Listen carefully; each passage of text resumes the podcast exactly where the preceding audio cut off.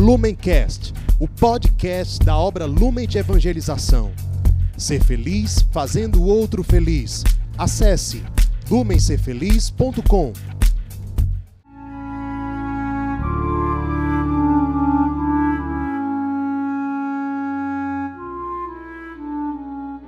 Os santos são sinais da presença do ressuscitado na história. Hoje, dia 5 de setembro, celebramos Santa Teresa de Calcutá. Nossa santa de hoje foi batizada com o nome de Agnes. Nasceu no ano de 1910 na Albânia.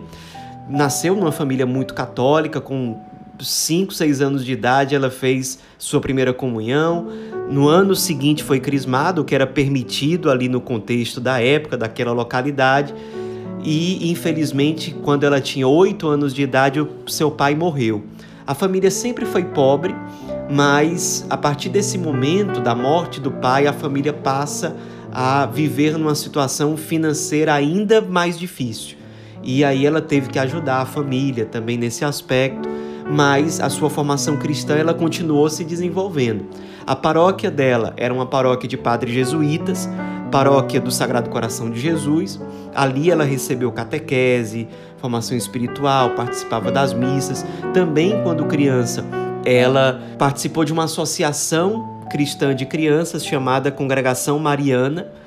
E aos poucos ela foi percebendo esse chamado para uma vida de consagração dentro da igreja, uma vocação para a vida religiosa consagrada.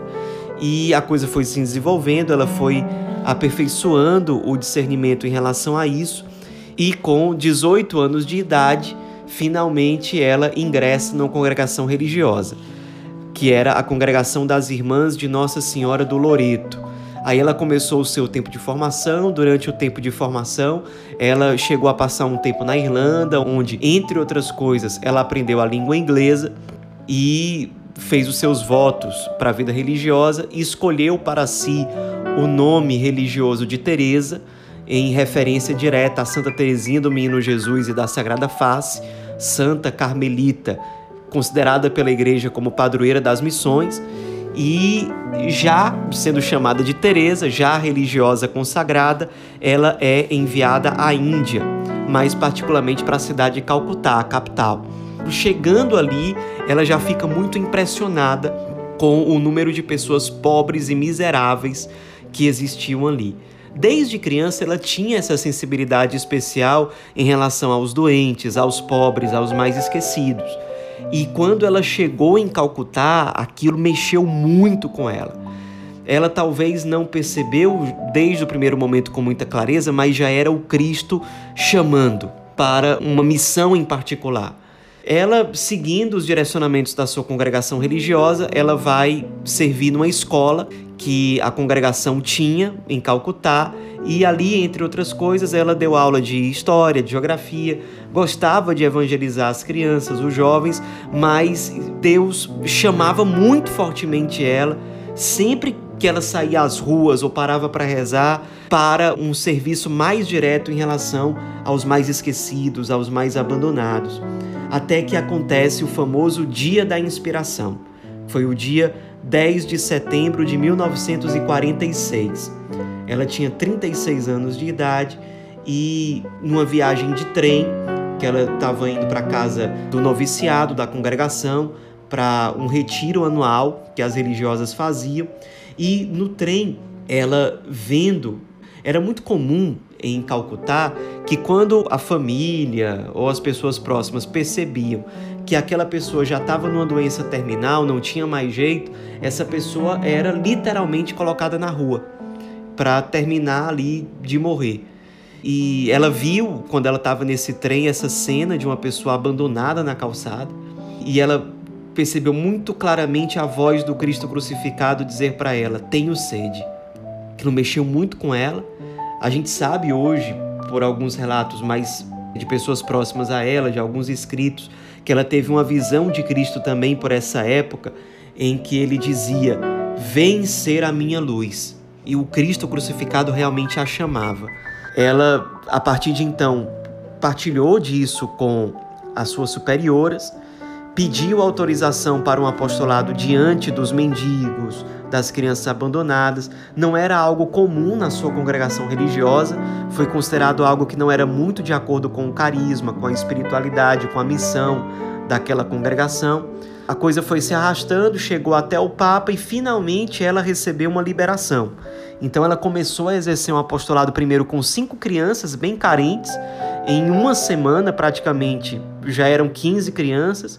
Foram aparecendo outras mulheres que se sentiram chamadas a ajudar Teresa naquele trabalho de evangelização e aos poucos ela ia chegando aos lugares mais pobres de Calcutá. Ela ficava muitas horas é, por dia, junto com essas pessoas mais esquecidas, muitas vezes acompanhando na visita aos hospitais.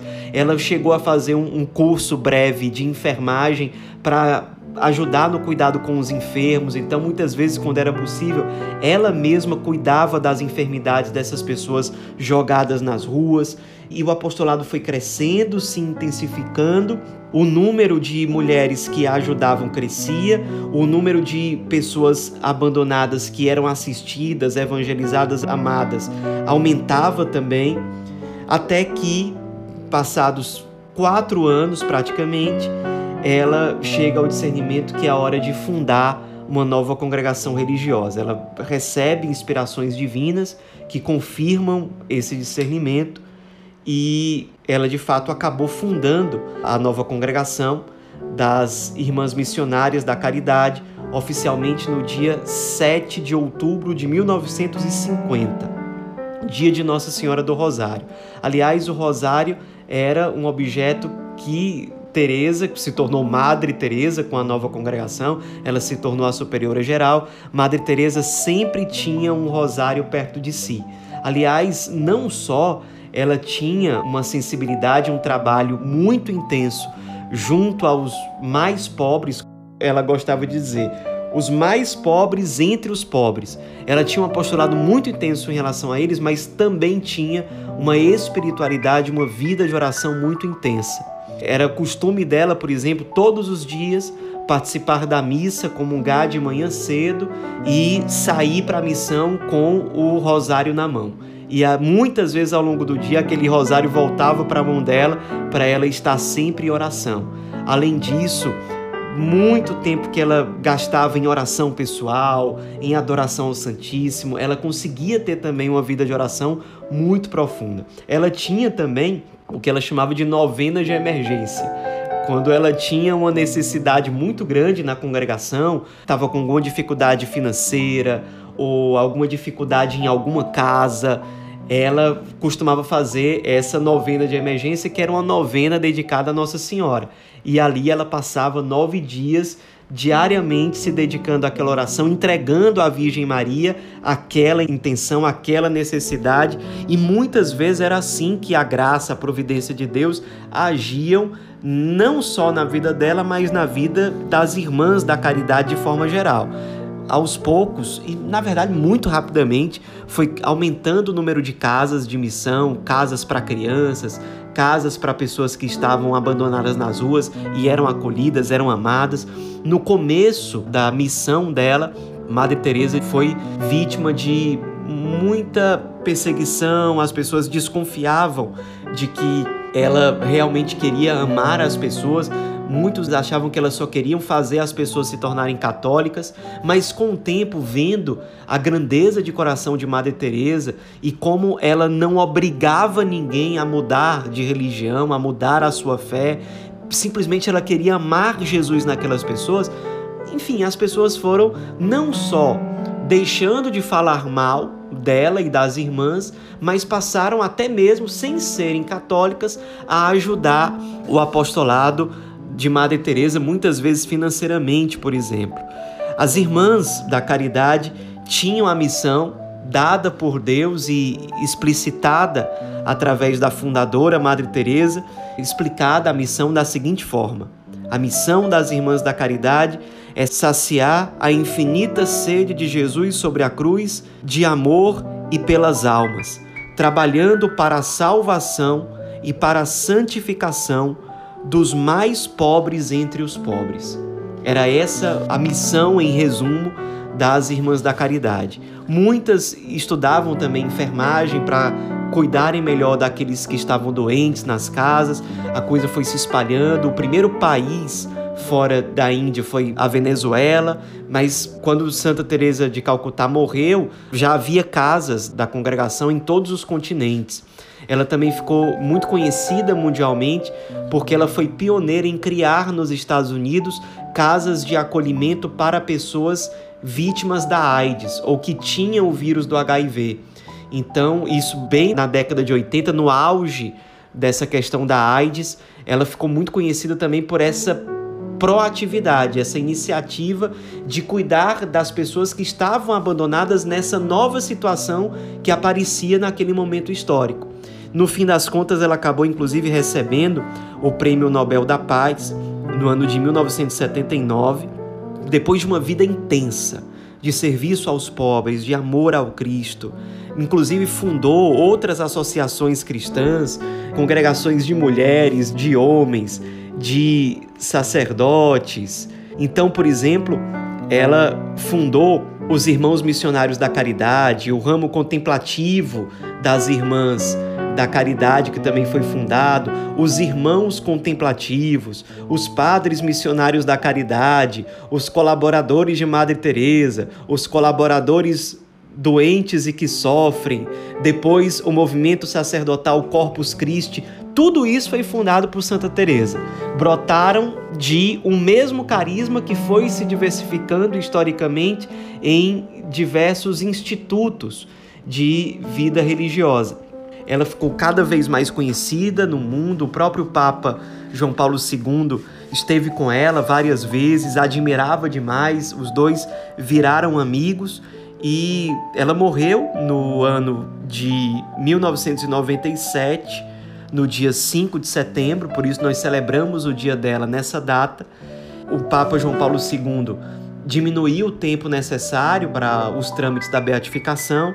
Ela acabou sendo beatificada pelo próprio Papa João Paulo II no dia 19 de outubro de 2003, numa celebração em que estavam presentes no Vaticano mais de 300 mil pessoas e São João Paulo II se referiu a ela dando o título de Mãe dos Pobres, disse sobre ela que o amor e a dedicação aos necessitados transformaram-se em um dos marcos deste século. Com isso, ele quis dizer que o século XX foi muito marcado por misérias, por pobreza, mas também é um século muito marcado por aqueles que testemunham a sensibilidade, a compaixão diante desses que sofrem. E Madre Teresa foi um dos grandes luminares desse século XX, de muito sofrimento, mas também de pessoas que muito se compadeceram e que encontraram nesse sofrimento a presença real de Deus por meio do encontro com Cristo crucificado.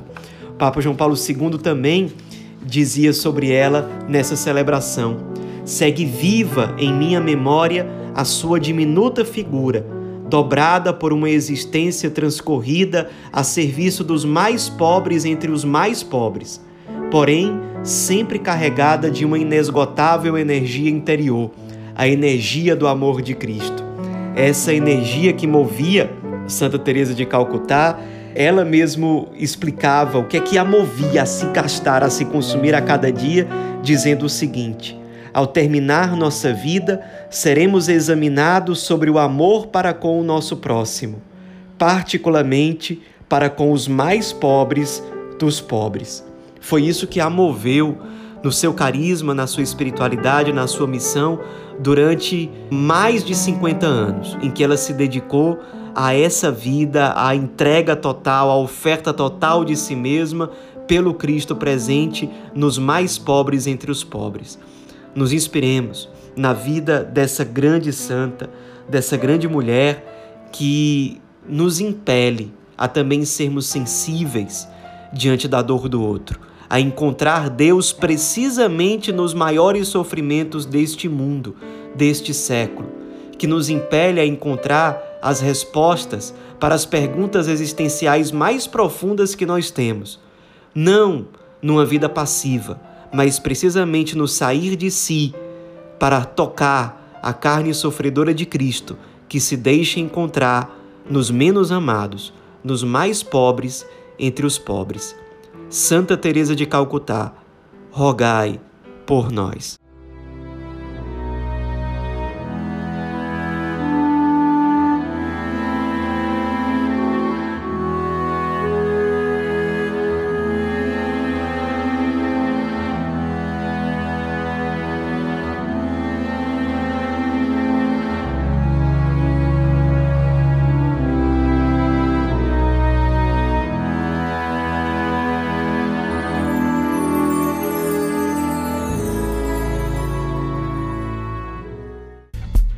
Lumencast, o podcast da obra Lumen de Evangelização. Ser feliz fazendo o outro feliz. Acesse lumencerfeliz.com.